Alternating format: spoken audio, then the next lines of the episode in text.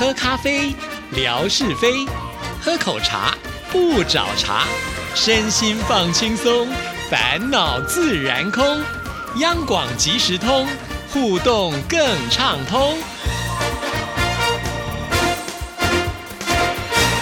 亲爱的听众朋友，大家好，欢迎收听今天的央广即时通，我是谭志毅。在今天的节目里呢，我们要来看乐祥的来信哦。那他在七月三十号的这封信提到了说，在最近的志毅微博上看到了志平哥日本游的照片，志平哥品尝了好多的美食啊，有些还是百年名店，非常的羡慕，也很感谢他拍摄这么多的照片分享。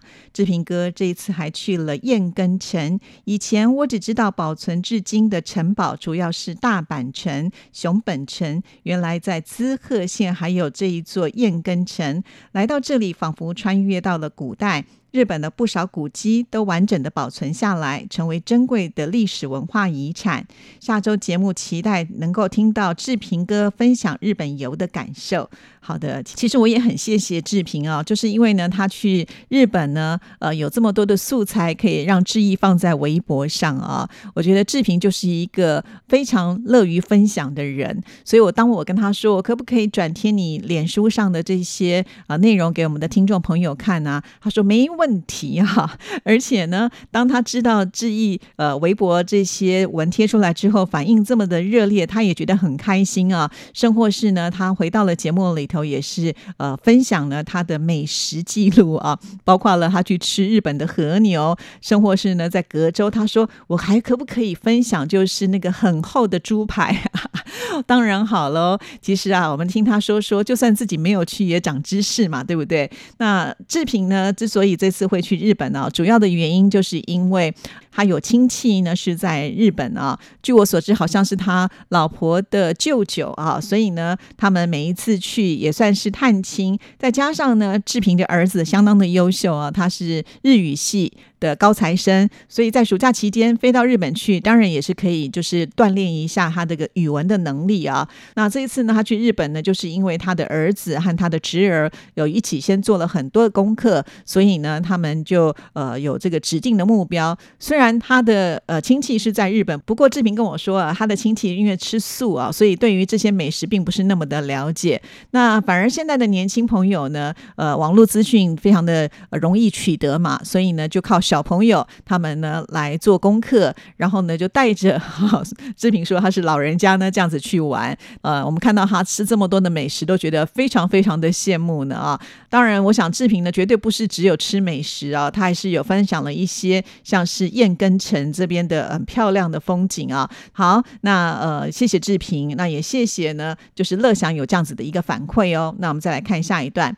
上一次听到海荣分享的亚洲之声录音当中，有一段是文哥刚进亚洲之声时，沙姐访问文哥的录音。我估计大概是一九八八年前后吧。当时文哥说话比较拘谨，也许是刚来到亚洲之声时，还没有和听友们互相熟悉吧。后来文哥变得特别的开朗，也许是受到沙姐的影响吧。如果文哥现在在听这段录音，应该也会感慨万千吧。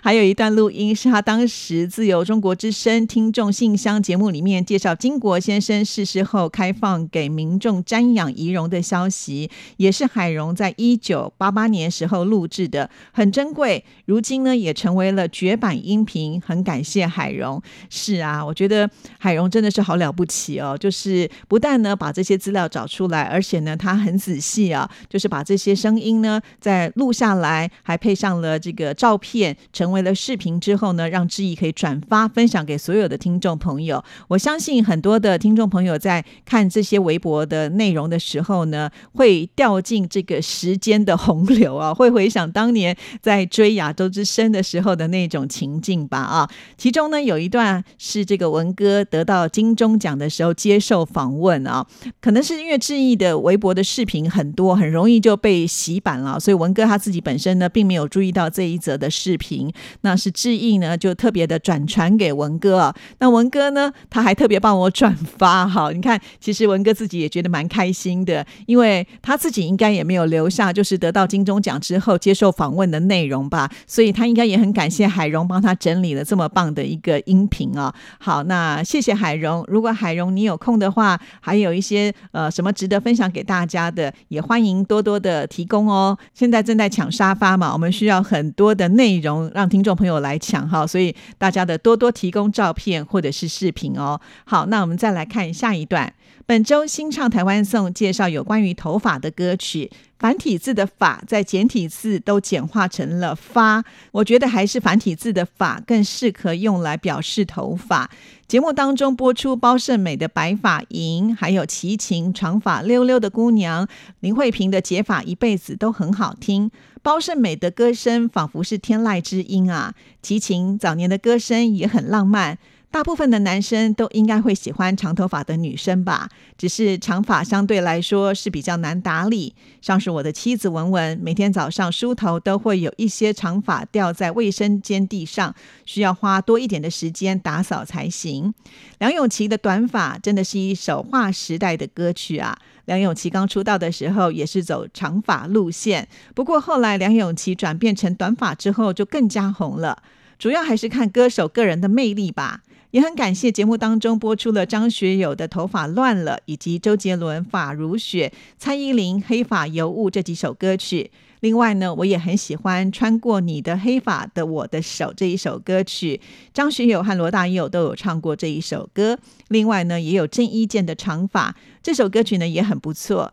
郑伊健虽然是男生，但是也留长头发。当时在众多明星当中特别引人注目，有一种特立独行的感觉。好的，非常的谢谢乐祥哦，听我们的呃新唱台湾颂节目是这么的认真跟仔细啊。其实这一次呢，记忆找跟头发相关的歌曲，光是长发这样的歌名呢，大概就不下有十个歌手唱过十个版本哦，所以呃非常的难选。那这次我选歌呢，主要的原因就是希望一样啊，把这个时间轴呢拉的比较远，所以。我们会听到这个包胜美啊，这超过了呃二三十年时间的歌曲的白发银，还有呢齐秦的这首歌曲，我想现在大家听一定会觉得哇，当时的齐秦原来是可以这么温柔浪漫啊！因为后来齐秦呢就是走这个狼的路线啊，所以感觉呢是呃比较酷的齐秦，所以那个时候的歌声是截然不同啊。所以我挑这首歌曲主要就是让大家能够感受到不一样的齐秦的感受啊。那当然像林慧。慧萍的剪法一辈子这首歌曲是超级经典的，是一定要播的嘛啊！还有呢，就是呃，这个梁咏琪的短发，哈 确实啊，呃，其实梁咏琪曾经呢，就是在电影当中，好像是赌神的少年的那一集吧，就留长头发，大家都觉得反而没有他的短头发来的那么的俏丽哈。所以每一个人呢，真的是可以找寻到他适合自己的发型。另外呢，还有呃，这个张学友的头发乱了啊，虽然它是一首粤语。语歌曲，但是呢，真的大家都很喜欢这首歌，节奏非常的动感哦。其实它是翻自于韩国的歌曲哦。那张学友真的也唱出了自己的味道。还有啊，他这边提到就是郑伊健呢，也有这个长头发啊。那说到郑伊健，我就会联想到扛把子。对，那像他这样子带着一点斯文，然后又留的长发，要演扛把子呢，跟其他的人的气质真的是不太一样啊。其实我也有想要播，就是罗大佑所演唱《穿过你的黑发的我的手》这一首歌曲啊。但是实在有太多歌，我觉得应该播，所以不得已呢，只好忍痛呃删除了哈。不过没。关系能够唤起大家的记忆。如果有空的时间呢，大家也可以去选择这一些呢，呃，跟头发有相关的歌曲啊。那我觉得也算是我们节目当中呢，能够让听众朋友呢唤起一些听歌的记忆啦。再一次的谢谢乐祥。好，我们再来看这封信的最后一段。本周看到了天马大哥参观了东洋木雕博物馆时所拍的照片。东洋木雕的作品精美绝伦，巧夺天工，使人叹为观止。东洋木雕不愧是中国四大木雕之首。木雕博物馆当中展品好多啊！中国木雕已经有几千年的历程，能工巧匠们创作了那么多的木雕，广泛运用，真的是非常的了不起。还有天马大哥参观了金华的双龙洞，洞口的瀑布一泻而下，气势不凡，洞里充满了神秘的气息。各类钟乳石形态各异，坐船游览双龙洞里面，别有一番风味。天马大哥还游览了东阳郊区的卢宅，原来卢氏从宋代开始就一直定居在东阳，是当地的名门望族。卢宅规模宏大，有好多大牌坊。在这里也是融合了东阳木雕的技巧。卢宅和双龙洞是我第一次知道有这两个景点。天马大哥对于浙江的山山水水都非常的熟悉，很佩服呢。确实啊，天马呃，他是一个旅游玩家啊。只不过呢，这几年呃，他碰到了这个疫情啊，应该也憋很久了，都没有办法出去。因为天马老师他是老师嘛，所以他有暑假期间，呃，除了这次呢，他去参观东洋。木雕博物馆之外呢，接下来他要出去游玩半个月的时间。至于去哪里，他还没有说。不过呢，以天马老师啊这么的关注我们的节目，我相信他应该也是会呃，就是把照片传来质疑这里，让大家来分享啊。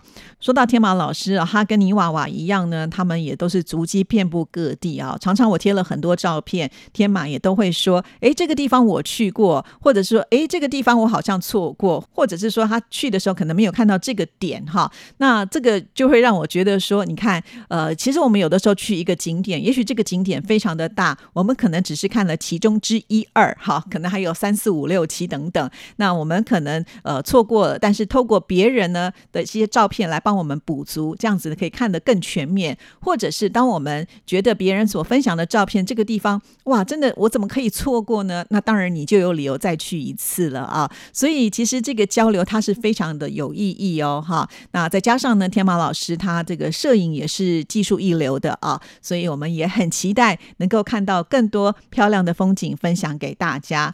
其实我跟乐祥一样啊，也是第一次呢知道有这个双龙洞啊，还有卢宅这些景点啊，所以你看分享呢可以让我们增长知识，这个感觉真的是蛮好的啊。另外呢，我记得有一次你我好时光呢，他回到了自己的这个老家啊，在浙江丽水。这个地方呢，有一个沁源县。那在他们这个村村庄，其实风景也非常的漂亮哦。像这样子的地方，可能不是一个什么知名的景点，但是我觉得住在这里人实在太幸福了，就像是住在景区一样的漂亮哦。当然，也有可能是你我好时光他拍摄。照片的技术呢很厉害啊，让我会觉得说，哎，在这个地方呢，好像有点像是私人的景点哈，秘境。呃，一般人可能不会选择来这里观光，但是呢，你们可以独享这里的美景，这真是太令人羡慕了。还有呢，就是他分享了，就是家里面做的这个面点啊，哇，这个全家聚在一起做的那个画面超级温馨的。而且后来我才知道，原来他的父母亲曾经呢有做过这个早餐店的生意啊，所以呢。你我好时光也有跟着他们学做这个面食，哇！我一听到的时候就觉得好兴奋哦。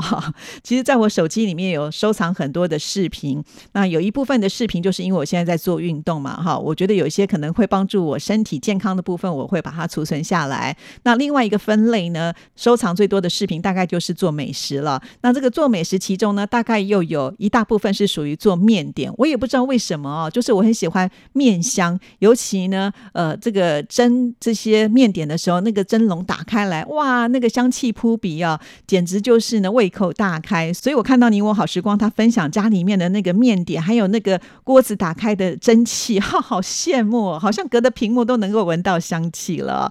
尤其应该是馒头吧，那一颗一颗，然后呢在锅子里面排的整整齐齐的，原本放进去还没那么大颗，蒸了以后呢，每一个浑圆饱满，哇，好诱人哦，好想咬一口哦。另外呢，还有一个就是全家一起动手做的那种氛围啊！我相信呢，你我好时光的家人的感情一定会非常的好啊！那个也是我小时候的回忆啦，因为小时候呢，妈妈也会包一些包子啊、饺子啊，我们也都是呃大家一起动手做，因为人口多啊，有的时候我们都希望呢，赶快包好啊，赶快做好啊，赶快蒸好就可以吃了。就是小时候那个嘴馋的那种感觉啊，是呃很有意思的。非常的谢谢你我好时光的分享。